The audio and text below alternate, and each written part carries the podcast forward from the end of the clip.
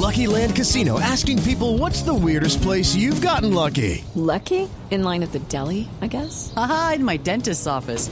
More than once, actually. Do I have to say? Yes, you do. In the car before my kids' PTA meeting. Really? Yes. Excuse me, what's the weirdest place you've gotten lucky? I never win and tell. Well, there you have it. You can get lucky anywhere playing at LuckyLandSlots.com. Play for free right now. Are you feeling lucky? No purchase necessary. Void where prohibited by law. 18 plus. Terms and conditions apply. See website for details.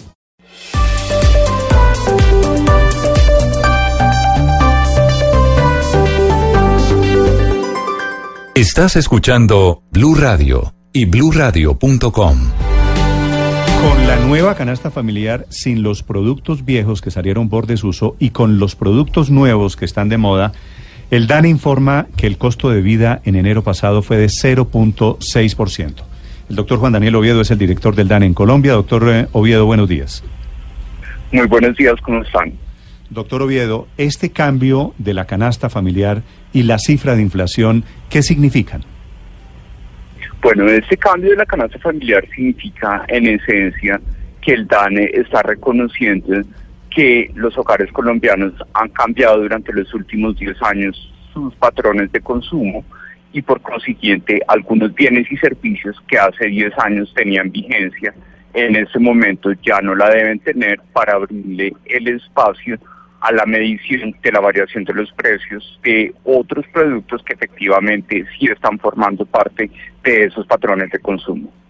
Entonces, lo que el DANE, eh, como oficina estadística del país, está obligado a garantizar que verdaderamente la inflación, como índice sintético de variación de los precios de la economía, refleje la variación de los precios de esos bienes y servicios que verdaderamente Sí. consumen y gastan su presupuesto los colombianos. Doctor Oviedo, con la nueva canasta familiar es 0.6. ¿Midieron simultáneamente cuánto hubiera sido la inflación con la vieja canasta familiar sin los cambios? Bueno, eh, es una pregunta que es difícil de responder en la medida en que como así como ingresan productos, salen otros productos. Eso significa que, por ejemplo, en la canasta familiar anterior, en el caso de alimentos, le hacíamos seguimiento a la curúa, a los cocos, al cumis, al comino, y para la medición de esta canasta no le hicimos ese seguimiento y por consiguiente no podemos tener exactamente cuál sería la inflación de este mes de enero si hubiéramos aplicado la metodología anterior.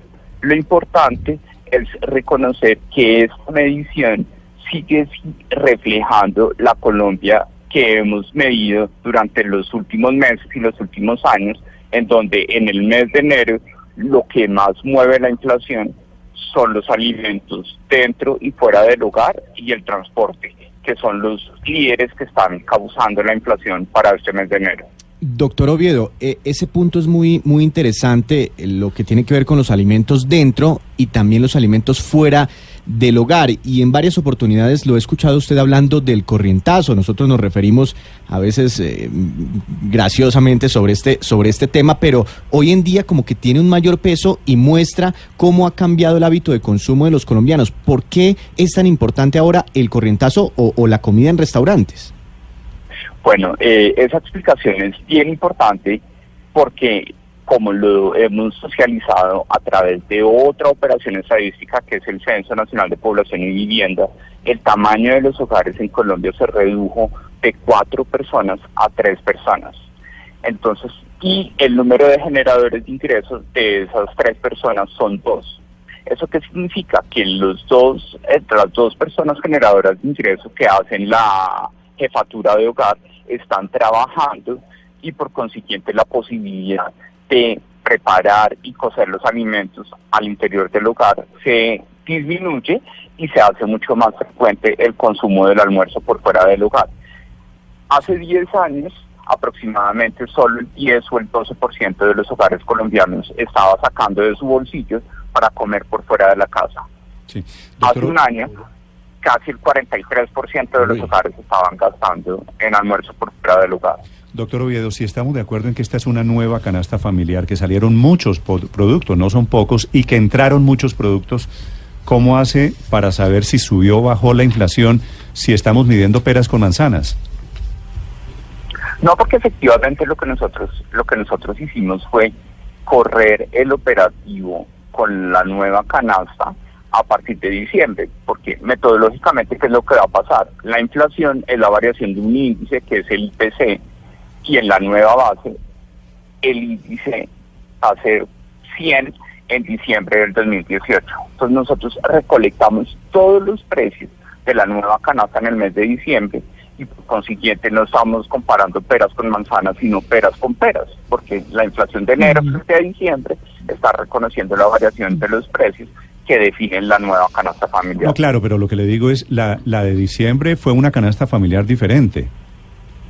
Claro, eh, y entonces eh, de pronto no me expresé bien. Lo que hicimos fue que en paralelo haber recolectado la información de los bienes que estaban vigentes en el mes de diciembre, nosotros también recogimos los precios de los nuevos bienes que ingresaron dentro de la canasta familiar.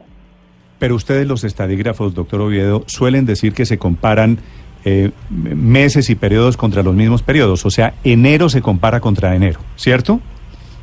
Sí, señor. Y En entonces. Es que, es que enero tuvimos- de este año fue enero del 0,6. año pasado tuvimos 0,63% y en ese momento, doctor Oviedo, teníamos otra canasta familiar. Entonces- enero de este año tenemos 0,60%. ¿Cómo se puede decir que la inflación canasta? está ahora controlada si estamos comparando un enero con una canasta familiar contra otro enero de otra canasta familiar? Totalmente de acuerdo. En eso y, en eso iba en línea mi respuesta a la a la pregunta que precedía la anterior y es no podemos estar seguros de cuál hubiera sido la inflación en este mes de enero si hubiéramos tenido la canasta vigente para el mes de enero anterior. Entonces, es, en esta nueva metodología, el DANE lo que está comprometido y el próximo lunes va a hacer público los enlaces hacia atrás para poder clasificar la canasta anterior, la que estuvo vigente hasta diciembre, en las nuevas divisiones de la nueva nomenclatura que nosotros estamos implementando. Entonces, los especialistas y los expertos académicos van a poder enlazar esa inflación hacia atrás, pero pues la comparabilidad no va a ser perfecta, pues porque hay la salida de 71 productos y la entrada de 84 productos. De todas maneras, claro, director, ese grado de detalle va a ser clave para poder hacer las comparaciones, como dice usted, para los técnicos y los analistas de estos temas. Pero con esta nueva metodología entraron a medirse también más ciudades, como en el caso de Puerto Inírida, por ejemplo, ¿no? Capital de departamento, ni más ni menos, de la cual no sabíamos nada. ¿Qué encontraron ustedes de novedoso en los datos de esas nuevas ciudades que entraron a medirse en este nuevo cálculo del IPC, de la inflación? Bueno, efectivamente nosotros antes en la canasta que estuvo vigente hasta diciembre medíamos eh, la variación de los precios en solo 24 ciudades, ahora estamos yendo a 38 ciudades. Desafortunadamente el operativo logístico en todas esas capitales de los anteriores territorios nacionales y en algunos municipios pequeños, nosotros debemos concentrar la información en una categoría que se denomina otros centros urbanos. Entonces, tal y como lo presentamos ayer, en otros centros urbanos, es decir, en promedio, en todos esos nuevos municipios que ingresaron a la medición de la canasta familiar, la inflación mensual pasó de, en vez de ser el 0.6%, que era el promedio nacional, fue del 0.38%. Entonces, podríamos decir indirectamente que en todos estos municipios similares a Puerto Inírida, la inflación estuvo por debajo de la inflación nacional. Sí. Doctor Oviedo, una pregunta final. En el plan de desarrollo que se revela presenta hoy, que se sí, presenta sí. esta mañana, eh, ¿está prevista la eliminación de los estratos o la, o la planeación para eliminar los famosos estratos en Colombia? Que es esa clasificación antipática de que los pobres son estrato 1 y los ricos son estrato 6. Usted está en la misión y en la comisión para investigar cómo se puede cambiar eso. ¿Qué han avanzado sobre eso?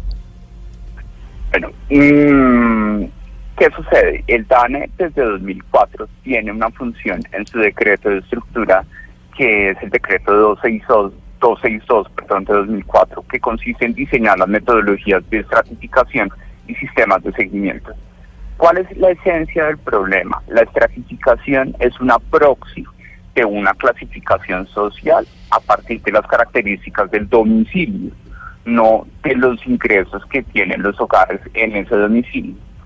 Y diferentes estudios, dentro de los cuales yo he formado parte como profesor cuando estaba en la Facultad de Economía de la Universidad del Rosario, demuestran que hay unas fallas de focalización de esos subsidios, es decir, que hay hogares con ingresos relativamente medios, llamémoslos así, que están viviendo en estrato 2 y están recibiendo un subsidio del 40% en el consumo de energía eléctrica o de agua potable. Entonces, la responsabilidad que tiene el DANE en ese, en ese plan de desarrollo junto con el DNP es trabajar en una metodología que focalice mejor los subsidios de los servicios públicos domiciliarios, reconociendo la capacidad de pago de los hogares y no necesariamente si el piso del hogar está en barro o tiene cerámica o tiene tapete. Pero va a haber, va, va a seguir habiendo estratos en Colombia.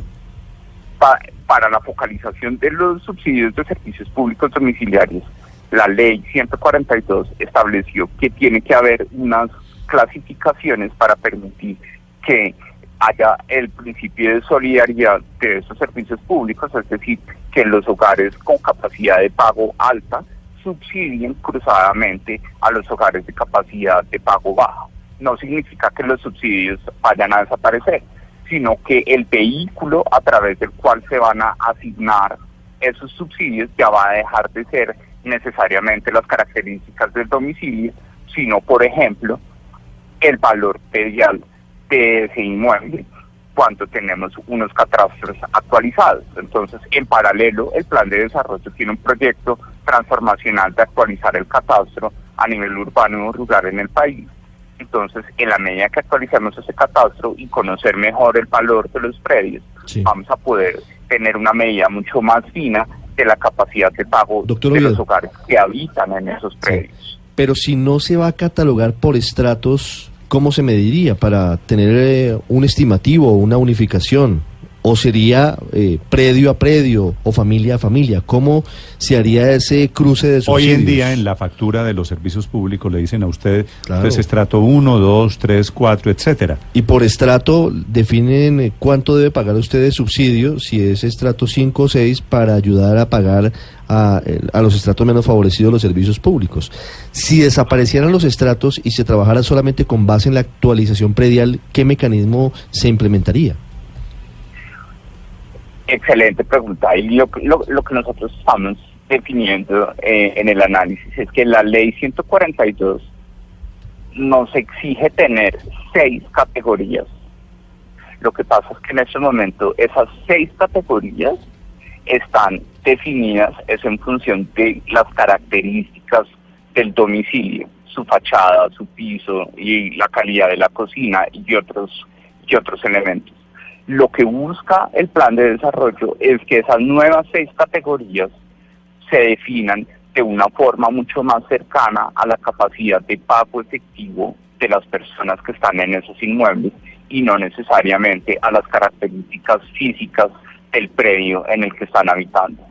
Entonces no significa que se vayan a acabar los estratos, sino que el criterio para definir esas seis categorías lo que va a buscar es que para focalizar los subsidios esté más cerca de la capacidad de pago de los hogares que están al interior de esos inmuebles.